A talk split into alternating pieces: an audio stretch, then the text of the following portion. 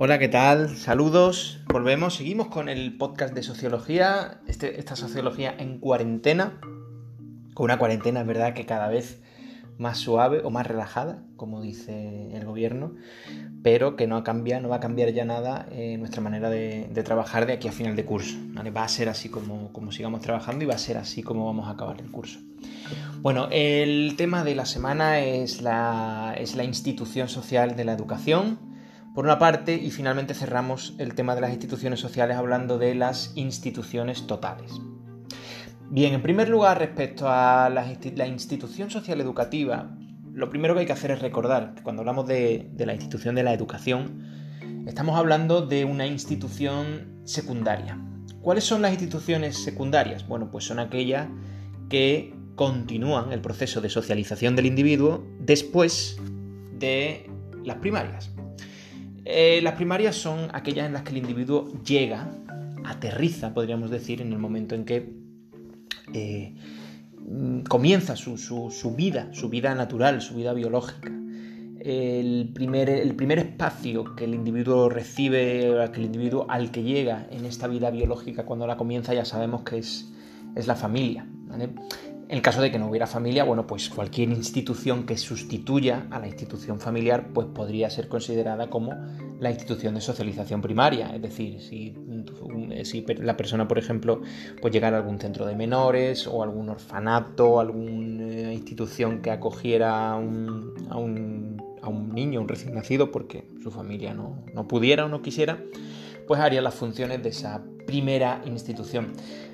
Pero en cualquier caso, el proceso de socialización, que como ya sabemos dura toda la vida del individuo, no termina con ese primer paso de la familia, sino que muy al contrario, continúa y debe de reforzarse a través de otras instituciones que van completando la función de la familia.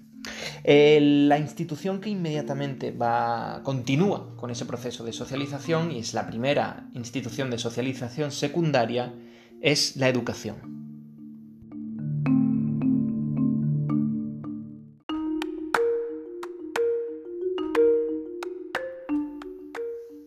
Cuando hablamos de, las instituciones educativas, evidentemente todos tenemos claro la función más explícita que tienen, la más evidente, la que todo el mundo reconoce. Es la función de dotar a, los individuos de una serie de, conocimientos que van desde lo más fundamental o básico, que de ahí viene la educación básica o primaria, hasta una formación ya más específica, ¿no? acabando ya con la educación post-universitaria, que, es mucho más específica, mucho más eh, especializada y probablemente ya, lógicamente, todo el sistema educativo va pasando de un modelo, de un primer modelo más, podríamos considerar público, o de titularidad pública a un modelo que se va haciendo cada vez más privado o en el que el porcentaje de la oferta privada se va haciendo más importante precisamente porque va perdiendo su carácter esencial. Eh, evidentemente, cuando eh, la formación deja de ser algo esencial o que la sociedad considera esencial para un individuo, la oferta pública se va reduciendo. Consideramos que la educación primaria es esencial, por eso es pública. La educación secundaria es esencial, por eso es pública. En cuanto al bachillerato, ya no es tan esencial, ya no es obligatoria y hay más oferta privada.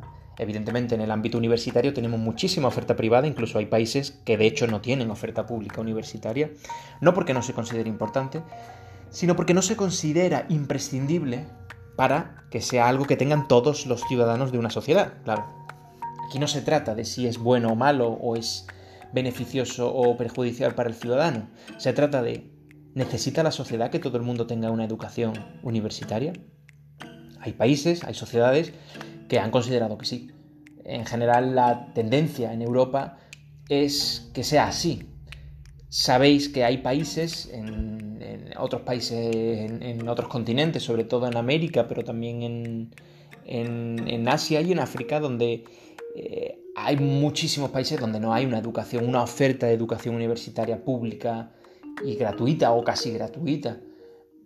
No significa que no se considere importante, significa que, bien, eh, la oferta privada es demasiada y la oferta pública no puede competir con ella, bien directamente no hay recursos públicos suficientes para hacer una oferta pública. En cualquier caso, lo que sí que tenemos claro es que la educación dota de capacidades y aptitudes a todos los ciudadanos desde, desde un momento más inicial hasta bueno, el fin de su carrera educativa. Pero sabemos que en el proceso educativo, sobre todo al principio, pero esto es una ilusión porque en realidad ocurre que todo el tiempo, dura todo el tiempo, la educación también proporciona otra serie de normas, de conocimientos, que podríamos llamar un conocimiento basado en valores y en otro tipo de aptitudes, o lo que algunos sociólogos han llamado un currículum oculto, en el que esas instituciones educativas también forman a los individuos. Esto significa que la formación que uno recibe en, una institución educativa no es solamente lo que forma parte del currículum oficial, y aquí aprovecho para recordar que currículum es todo el conjunto de los contenidos y competencias educativas de una institución, es decir, el programa o el plan de estudios, como digo, no es solamente ese currículum explícito o público, sino que también hay un currículum oculto que no aparece, que no se menciona, pero que forma parte del proceso de educación.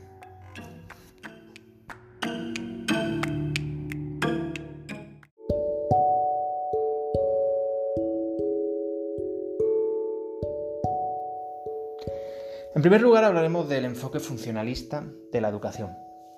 Recordamos que el funcionalismo es esa visión de la sociedad en la cual todos los elementos que componen un sistema social tienen alguna función relacionada con este. Cumplen alguna tarea que resulta de algún modo beneficiosa para el conjunto del sistema social. Un cuerpo social, una sociedad, no puede permitirse que haya elementos que no tengan, que no cumplan una función que vaya encaminada a conseguir los objetivos que tiene la propia sociedad. Es por eso que para los funcionalistas la, institución educativa, como todas las instituciones sociales, cumple un papel muy importante en el desarrollo del conjunto del sistema social. Os recuerdo cómo cuando hablábamos de la familia como otra institución, la visión funcionalista, entre otras, eh, encabezada entre otras figuras por la de Durkheim, ya planteaba la utilidad de la familia como una manera de regular el modelo que más convenía al sistema económico. Es decir, la familia era una unidad de socialización, de educación y de crianza que se adapta a las necesidades económicas que tiene la sociedad. Pues de alguna manera, digamos que esta visión funcionalista también va a plantear algo similar en relación a las instituciones, educativas. Empieza Durkheim planteando que la primera función fundamental de la institución educativa es sustituir la función de orden social que tenía la Iglesia. La Iglesia, hasta el principio de la época moderna y de las revoluciones liberales, cumplía con un papel de, de, orden, de control social, transmitía una serie de normas de comportamiento, una disciplina social, un control social a través de sus individuos. Sin embargo, la revolución liberal y sus pensamientos, las revoluciones liberales políticas y sus pensamientos racionales y laicos se enfrentaron en una batalla, lógicamente, contra la Iglesia por su pensamiento, por sus ideas trascendentales acerca de Dios y por su escepticismo ante la ciencia. ¿Qué supone esto? Supone que era importante encontrar una institución que de alguna manera sustituyera la función no ya en cuanto al mensaje de Dios, porque eso para los liberales que eran laicos pues no, no se podía perder, digamos, pero sí que había una función de control y de orden que tenía que mantenerse de algún modo. Si antes era la Iglesia la que se encargaba de proveer las normas para la sociedad, a partir de la época de las revoluciones liberales se va a desarrollar un concepto que se va a hacer cada vez más poderoso y que de hecho va a acabar mm, eh, influyendo, desarrollándose en todo, prácticamente todos los países del mundo, que es el concepto de instrucción pública. Con instrucción pública nos referimos exactamente a eso, a la educación pública.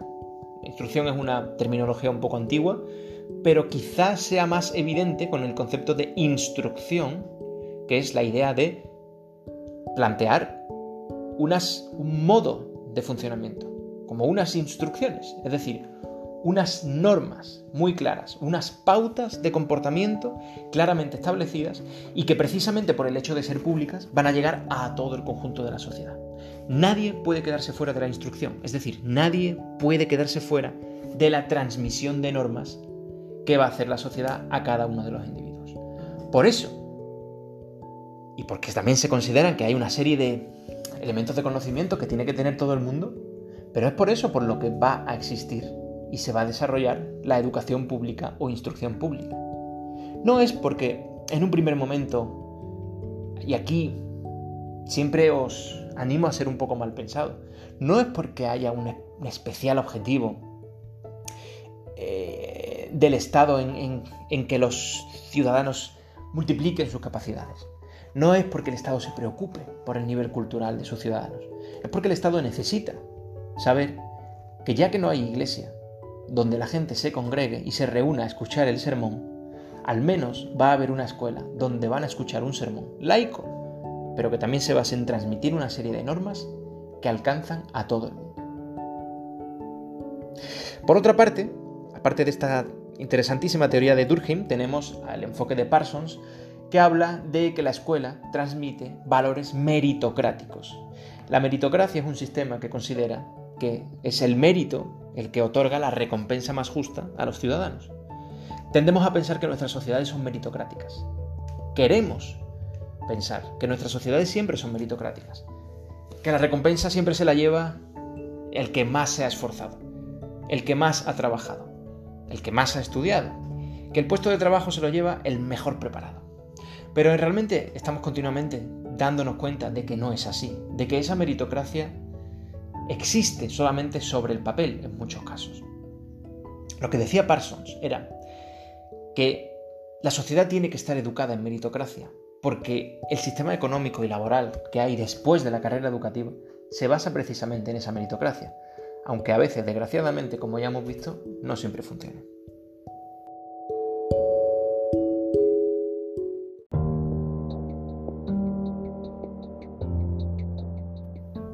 Y finalmente, con esto, llegamos a la parte del enfoque crítico, representado en este caso, en este temario de la asignatura, por la teoría de la correspondencia de Bowles y Gintis. Bowles y Gintis eran, fueron dos investigadores sociólogos, investigadores estadounidenses, que en los años 60 eh, desarrollaron esta teoría de la correspondencia en algo que ellos identificaron precisamente por su punto de vista marxista y crítico.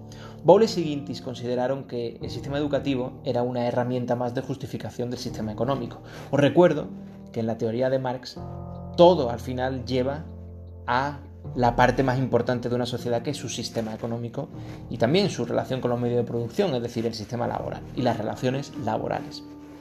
Lo que decían Bowles y Gintis básicamente eran que sobre, era que sobre tres elementos se trazaba una perfecta correspondencia entre el sistema educativo y el sistema industrial, laboral y fabril que existía en Estados Unidos en aquel momento. Lo primero que hay que hacer es pensar que estamos hablando de los años 60 en Estados Unidos, una economía muy productivista, muy desarrollada, probablemente en el pico de más alto de desarrollo hasta la, primera crisis, el primer bofetón gordo que fue el de 1973, la crisis del petróleo, una sociedad con un nivel de consumo altísimo y con un crecimiento económico espectacular desde hace ya muchos años. Eh, era fácil encontrar trabajo y de hecho muchas veces el problema era que hacía falta más trabajo del que el mercado era capaz de ofrecer. Es decir, no había problemas de desempleo, todo lo contrario, hacía falta mucha gente para trabajar y para poblar todas esas fábricas de esa eh, producción en masa que estaba desarrollándose ya en aquella época. Por lo tanto, la institución educativa pública, porque en Estados Unidos la educación hay educación pública también en primaria y secundaria, lo que debía preocuparse, según siempre Bowles y Gintis, era de llevar al sistema económico a personal para trabajar. Para Bowles y Gintis, la escuela pública en Estados Unidos era una fábrica de peones industriales. Y ellos hicieron esta, analizaron esta correspondencia sobre la base de tres elementos. En primer lugar, la autoridad y la jerarquía de la autoridad, que correspondía a la de la escuela con la de las fábricas. En segundo lugar, un sistema de motivación basado en recompensas, que si en la escuela era a través, después de un trabajo repetitivo, conseguir una alta calificación. En el caso de la fábrica era, después de un trabajo repetitivo, conseguir un sueldo o un complemento en el sueldo. Y en tercer lugar, el sistema de fragmentación del conocimiento, donde dentro de la misma institución estás atendiendo a diversos elementos del conocimiento, inglés, matemáticas, física. En el caso de la fábrica funciona igual. Las distintas áreas de trabajo, las distintas líneas dentro de la producción, una producción muy estandarizada, muy eh, en cadena, pero que tenía claramente los distintos elementos, producción, envasado, empaquetado, etiquetado, transporte, todos esos elementos de la cadena también estaban separados, con lo cual los distintos individuos iban yendo a uno o a otro en, zonas o, actividades completamente compartimentadas. Esta correspondencia del sistema lo que viene a decir para Bowles y Gintis es que la institución educativa es una herramienta de la sociedad, en este caso de la sociedad capitalista, para utilizarla en su propio interés y que es el sistema económico de la sociedad el que dicta cuál va a ser la necesidad que tenga una sociedad dada en un momento dado y así se va a diseñar su sistema educativo. No hay, por lo tanto, para Bowles y Gintis una autonomía en la institución educativa. Las instituciones educativas no deciden por una especie de libertad de espíritu qué se va a estudiar o sobre qué se va a trabajar sino que van a hacer y van a diseñar los currículum en función de las necesidades del mercado económico y laboral de cada momento.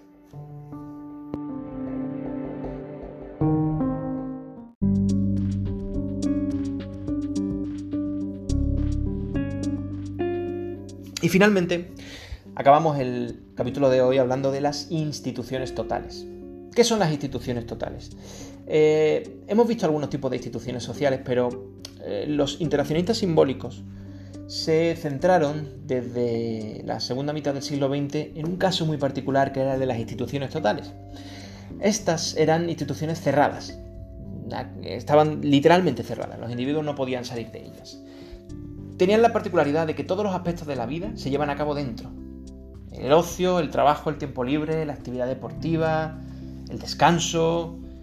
Los individuos viven y desarrollan todas esas actividades dentro de la misma institución. Por eso es una institución total, porque todas las funciones que agrupan todo el resto de las instituciones en la vida social normal, fuera de ellas, en este caso se concentran todas dentro. Tienen además un nivel de regulación extraordinariamente alto. Eso significa que el sistema de normas y de disciplina interna es muy elevado. Cuando hablamos de instituciones totales nos referimos normalmente a sitios como los centros de detención, las prisiones o incluso los hospitales de infecciosos donde las personas están literalmente encerradas y aisladas de otras. Pero bueno, lo cierto es que con el desarrollo también de nuestras propias sociedades cada vez vemos modelos de instituciones distintas. Eh, hay otras instituciones que pueden ser consideradas instituciones totales hoy en día, como por ejemplo los CIES, los centros de internamiento de migrantes, o por ejemplo, en algunos casos se considera incluso que las, residencias geriátricas o los centros de personas mayores también pueden estar dentro de las instituciones totales. Eh, las instituciones totales comenzaron a llamar la atención de los sociólogos en esta época precisamente por los casos de abusos y malos tratos que sufrían las personas que los internos, las personas que estaban internadas dentro de estas instituciones, y fue precisamente lo que llamó la atención.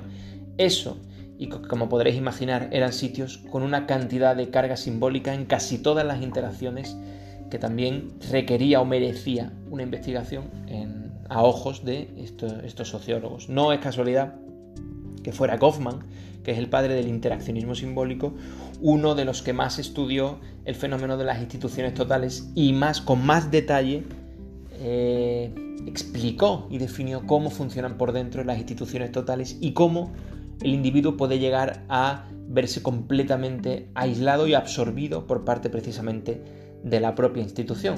Amén de un montón de símbolos que entran continuamente en juego, desde el sistema de em, reparto de habitaciones hasta la propia ropa que se utiliza. Como podréis imaginar, hay muchísima literatura escrita sobre, hecho, sobre, todo ello. No es este el, lugar para, para, comentarla toda, pero sí que lo interesante es que os quedéis con esa idea de las instituciones totales como espacios de, eh, en los que la sociedad de alguna manera o bien protege a los individuos o sobre todo se protege a sí misma de esos individuos a los que de alguna forma aleja o mantiene encerrados y aislados. Eh, la cuestión siempre es si es ético y sobre todo si, debe ser ese, la manera en la que la sociedad debe de, de alguna manera cubrirse las espaldas, encerrando a otras personas. ¿Tienen sentido las instituciones totales hoy? Sería una pregunta que nos podríamos hacer porque es verdad que es un modelo que cada vez está más en desuso y más en cuestión. Bueno, pues esto es todo por, por hoy. Lo dejamos aquí, el podcast de la semana, y seguiremos a partir de la semana que viene con un nuevo tema. Un saludo, chao.